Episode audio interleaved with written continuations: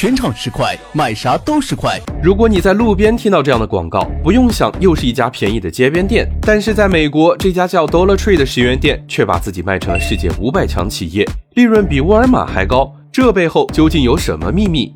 商界生意经，赚钱随身听。Dollar Tree 的第一招就是定制商品，除了大批量采购、尾货采购，最重要的就是定制商品了。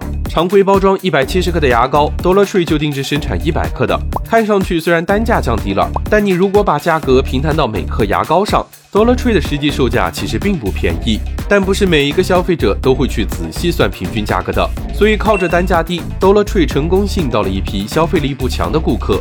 如果你不精打细算，你就会被 Dollar Tree 计算。就像这家公司创始人说的，他们真正卖的东西是你想要但又不是十分必要的，只有这类商品才有足够高的利润。Dollar Tree 的第二招就是四处截流。沃尔玛是美国最大的连锁超市，Dollar Tree 就像狗皮膏药一样贴上去，专门吸引沃尔玛的价格敏感客户，节约下了大量的引流成本。除了节流沃尔玛的生意，Dollar Tree 还喜欢开在停车场附近，节流停车场出来的顾客，开在竞争对手多的地方。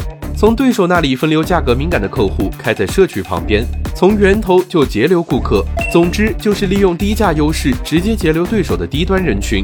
想想农夫山泉和涪陵榨菜，虽然产品低价，但市场空间巨大，最后都做成了上市公司。在中国市场，你觉得谁的商业模式最像 Dollar Tree 呢？